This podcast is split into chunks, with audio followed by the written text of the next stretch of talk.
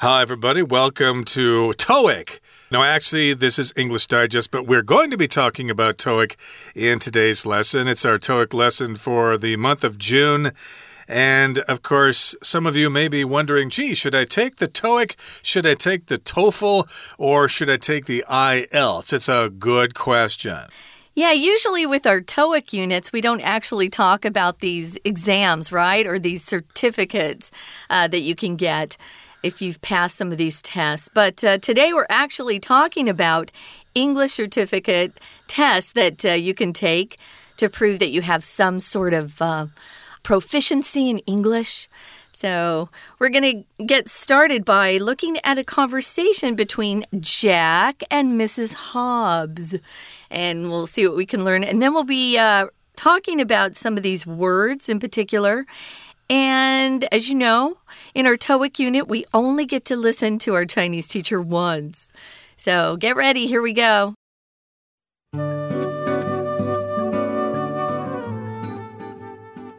Mrs. Hobbs, can I get your opinion on something? Certainly. After I get my diploma, I'm planning to apply for a job as a systems analyst. This position would require corresponding with overseas clients, so I feel an English proficiency certificate would come in handy. I agree with that wholeheartedly. I think it would be a good addition to your resume. I'm just a bit perplexed about which one I should get. There are so many nowadays, including the TOEIC, TOEFL, and IELTS. I see what you mean. It can be extremely confusing.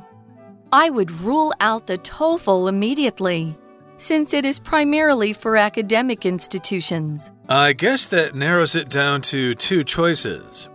They are both excellent options, but I would recommend that you obtain a TOEIC certificate. Is there any particular reason for that? Employers in Asia typically judge job candidates' English capabilities by their TOEIC scores. I see. So, how should I proceed?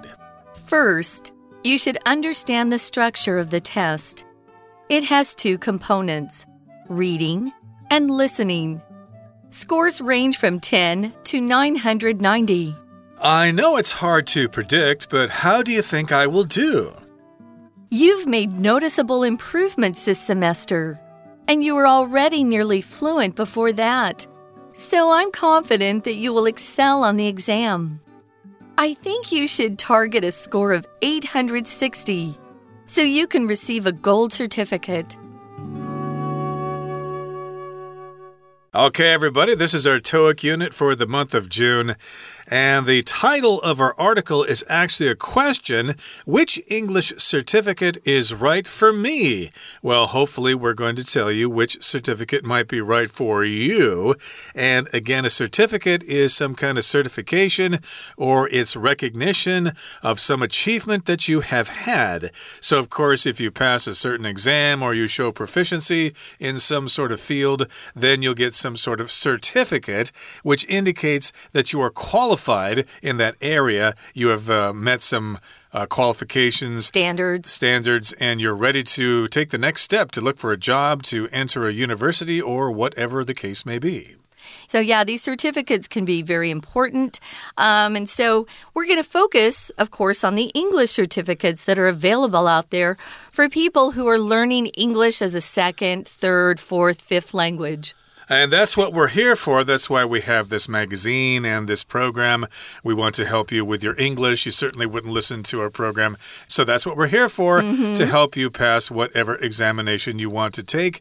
And Jack has a question for Mrs. Hobbs. Okay. And uh, she addresses her properly. Mrs. Hobbs, can I get your opinion on something? I could use this opportunity to mention that when we address our teachers in the United States, we usually use this title title, Mr. or Mrs. or Miss, or even Ms. It depends on the teacher. And then their surname. Uh, it's common here in Taiwan because you use 老师, that term. So I often hear, you know, Teacher Tom, you know, Teacher Lisa, or whatever. That's cute. We let you guys do that because that's how you do things here in Taiwan. But if you're in the U.S., that would be kind of disrespectful. So you should say, like, Mr. Johnson, Mrs. Lee. And if it's a university, of course, you'd say Professor Lee, Professor Zhang, or whatever. Mm hmm. Uh, that's really good advice, actually. Uh, it still makes me smile when I hear it because uh, usually I'm not teaching something, but I even in church, the little kids will say teacher. So it's fun. Now, Jack uh, tells Mrs. Hobbs uh, what he's actually looking for. He says, After I get my diploma, um, that's your, uh, it's a piece of paper you get when you finish your four years of school, uh, bachelor's degree usually, or maybe you're getting an associate's degree, that's two years of college. But here he's talking about his diploma that piece of paper that says you officially finished your courses and you have earned a certain level of uh, education, whether it's a bachelor's degree, a master's degree, uh, even a PhD. They always give you a diploma as proof. So he says, I'm planning to apply for a job as a systems analyst. So he's in computing field, you could say. It looks like he studied. Um, computer science, probably. I'm just making a guess there. This position this job position would require corresponding with overseas clients. If you correspond with somebody, you exchange mail, whether it's email or a snail mail, as we sometimes call it because it's very slow. Uh, you're still corresponding with someone. If you're talking to someone on the phone or using the internet to talk to someone live. That's not corresponding, that's communicating. Corresponding would definitely mean you're putting your words on paper or in an email of some sort. Right. So, of course, he's probably going to be corresponding and communicating with overseas clients yeah. by email, by text messaging, or video conferencing, or whatever. So, of course, he feels that he needs an English proficiency certificate and that it would come in handy. If something comes in handy, of course, it's useful, it uh, serves a purpose. And proficiency here is a noun, it just refers to how good you are at something, mm -hmm. how well you can speak English, how well you can write it, how well you can read it, etc., etc. So proficiency just level just measures your ability in something, and the adjective is proficient. You could say I'm proficient in Mandarin Chinese and Taiwanese and uh, Spanish and uh, Portuguese or whatever. But there is no verb with proficient uh, itself. You could say, I'm becoming proficient. Um, I'm developing proficiency in something uh, but there is no um, I'm going to proficient something. That's yeah. there's no verb like that. So Mrs. Hobbs says, I agree with you wholeheartedly. Um, with your whole heart means she completely agrees. There's not even a little bit of her heart that doesn't support this idea. She thinks it's great and she thinks it would be a good addition to your resume. It's something you can add to your resume when you're uh, listing your degrees, your diplomas, your um, extra education. Maybe you've had a workshop in something that would show your employer you're learning more about the um, information out there. Maybe updating uh, your education. Maybe you've already graduated. It's been 10 years. Technology changes. Maybe you want to list some additional courses you've had since your graduation. Anyway, those are things that you can put on your resume. Um, I know with people who um, are from the UK, especially. Um, European uh, folks tend to talk about their curriculum vitae or uh, the list of qualifications they have.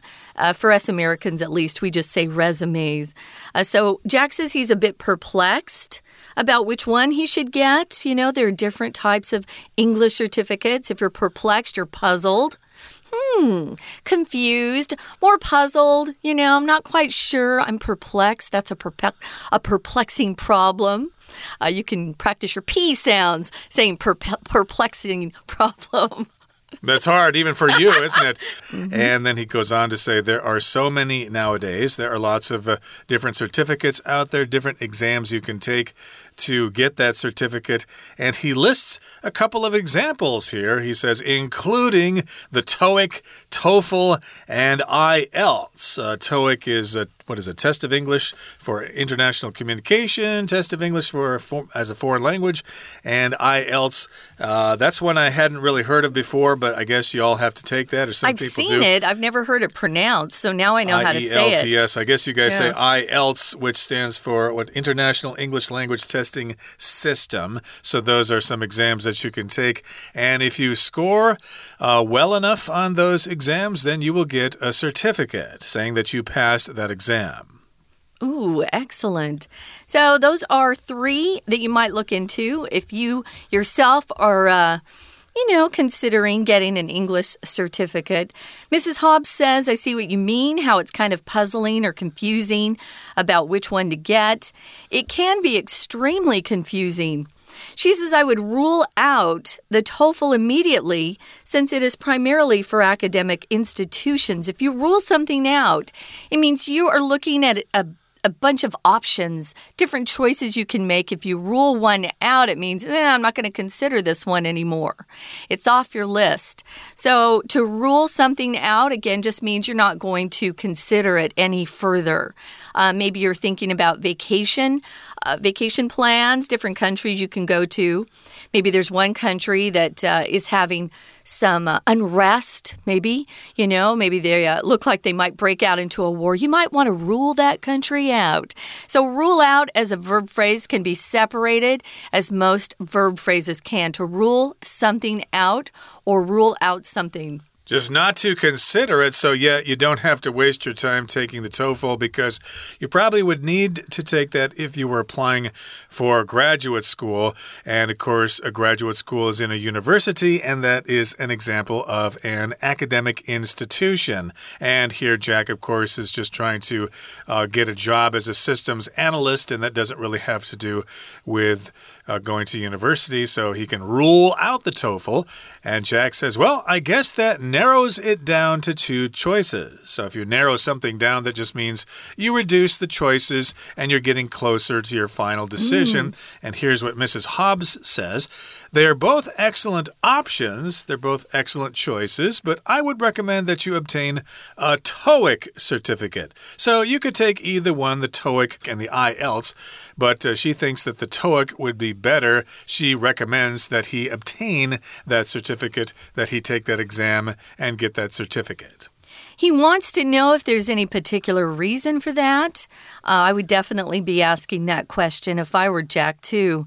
Well, she says employers in Asia, that's where we are, typically, or most of the time, generally, uh, judge job candidates' English capabilities by their TOEIC scores.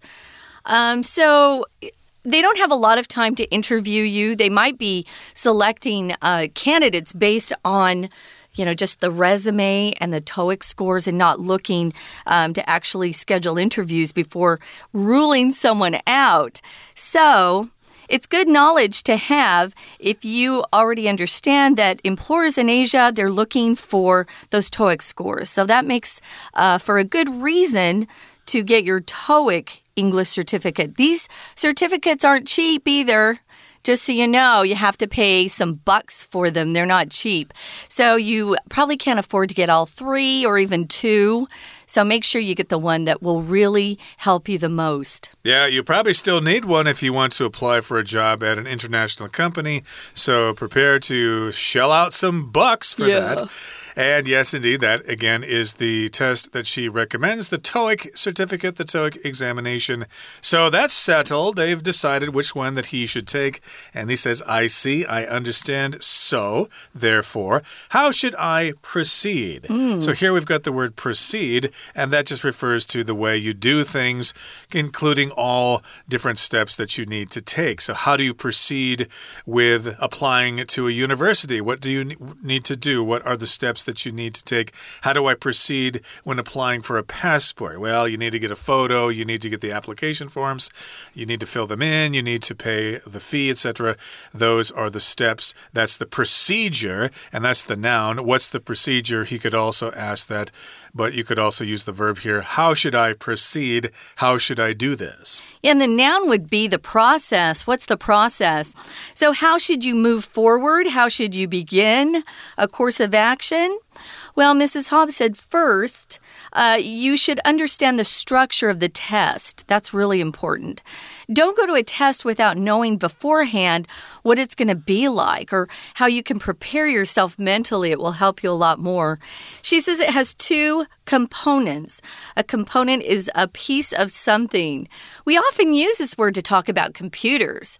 Uh, what components um, are you needing to replace in your uh, CPU, you know, your computer brain? So, a component, again, is just a part of something else, components of something. It's got two components reading and listening. Uh, there's no writing which is actually a good thing. Writing is very hard. Mm. but uh, you still have reading and listening, and the scores can range from 10 to 990. Uh, I don't know. I haven't talked to anybody about their TOEIC scores, so I, I don't know what people generally get on these. Okay, so of course, like any test, you need to prepare for it, but mm -hmm. indeed, he wants to know the procedure here. How should I prepare for this test? Again, you need to know that there are two components to the test reading and listening, and Jack uh, goes on to say, Well, I know it's hard to predict, it's hard to say, but how do you think I will do? You know me, you know my English proficiency. Yeah. Uh, yeah, what do you think? Am I going to do well on that exam? Do I really need to cram for this exam? And Mrs. Hobbs says, You've made noticeable improvements this semester, and you were already nearly fluent before that, so I'm confident you will excel on the exam. So here we can tell that Mrs. Hobbs is Jack's teacher. Perhaps she's his professor. And uh, of course, she has seen his progress and she says that he's made noticeable improvements, not just little tiny ones, but mm -hmm. they're noticeable, they're significant, uh, they are big improvements, big enough to notice. So, yeah, you're probably close to being fluent. And so I'm confident that you will do well on that exam. You will excel. Ooh, that's nice to hear from someone who's been working with you and teaching you uh, that they think you will have um, a good chance at great success. So, uh, because Jack has made those really obvious improvements, uh, she thinks he's going to be very. Um, he's going to do very well on the test. She says excel, that's a, a verb we use when someone's going to do very, very well on something. He excels at sports. She excels in music. Um, you can use in or at. Um, to excel at something, again, just means you do very, very well. She thinks he should uh, set a, a goal for himself, a target. Uh, that's another way to set a goal. You have a target that you've put down in your mind. She thinks a score of one, a score of 860 would be good because I guess they give different types of certificates out based on how well you did. And it looks like they are using uh, the color of a metal here, gold. Mm. Uh, of course, we all know that gold is the best.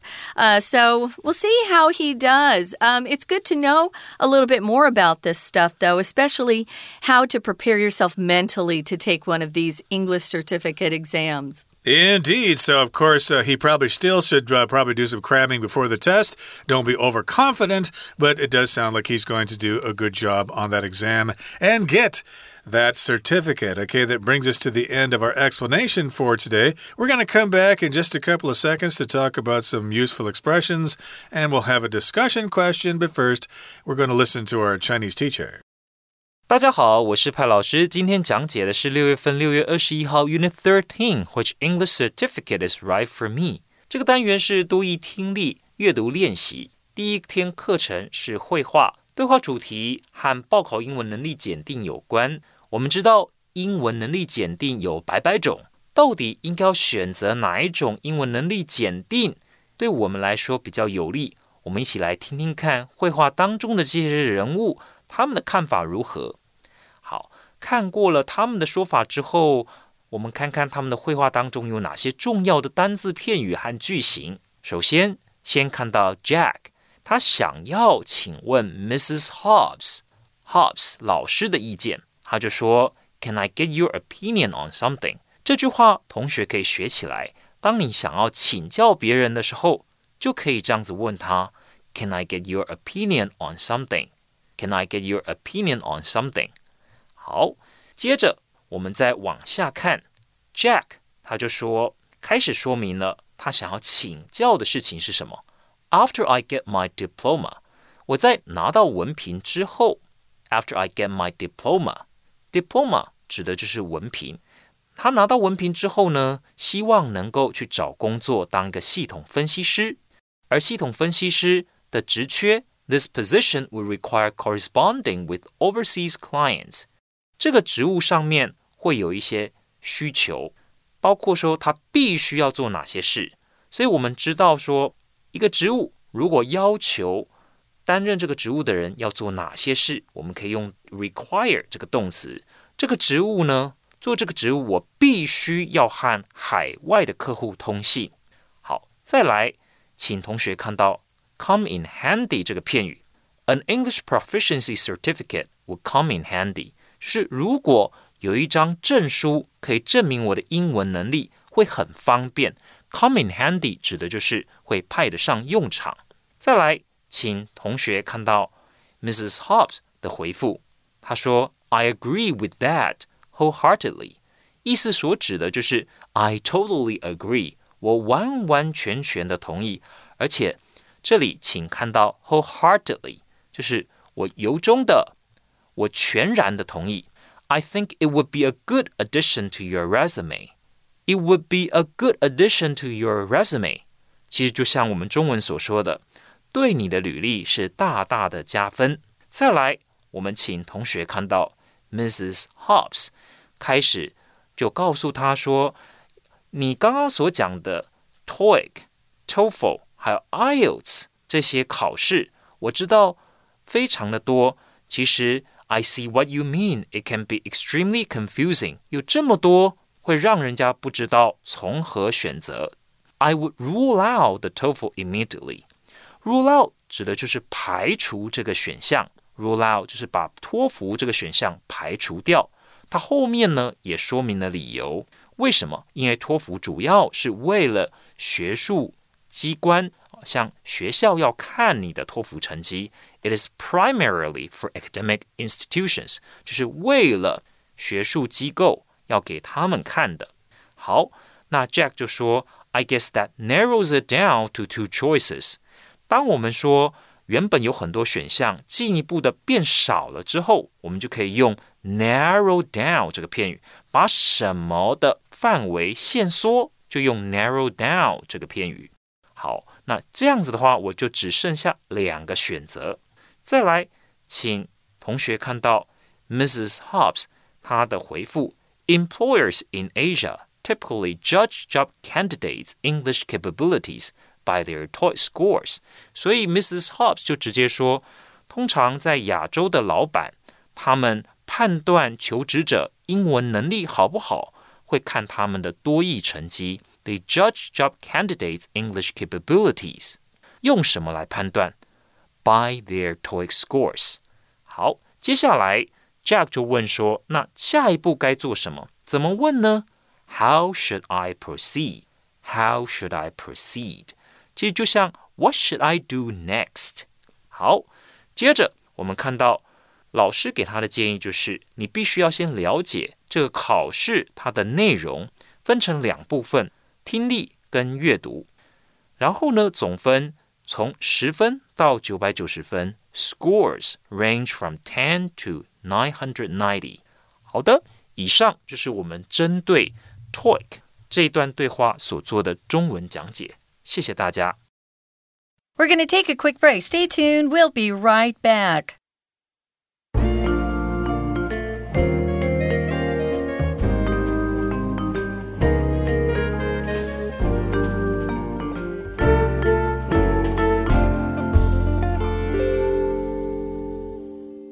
Welcome back, guys. We're going to look at our useful expressions now. After listening to our Chinese teacher, we hope you uh, some more there. Um, here are discourse markers. Uh, discourse is just a conversation, and a marker is some way uh, to signal something. It's kind of a sign of something. So sometimes you're in a conversation, you want to change the subject. Or maybe you need to get out of there. Maybe you have something that you need to uh, run to, and you need to kind of close that conversation off. Well, here's one. You could say, Well, anyway, anyhow, uh, maybe uh, you've been talking about yourself and you want to hear how your uh, partner is doing. Maybe you're talking to someone, maybe a friend. And this is a way just to shift that conversation away from yourself. You could say, Well, anyway, how was your day today? You know, or how how are you doing today? Uh, because they already know how you're doing. You've been talking about yourself, and this is a way to signal that you're changing the conversation, the subject at least. Yeah, of anyway and anyhow, I would say anyway is far more common. You hear that all the time. Anyway, let's move on now to the second point here. Now or so, uh, these are ways that you can change the direction of a conversation. Well, now that we understand that, let's take a look at this other issue. So let's get down to business. We've just, uh, you know, had nice conversations with each other, but now it's time to get down to business. So let's get down to business. Yeah, uh, that is definitely uh, a line that a boss might use or maybe just someone who is uh, supervising a group.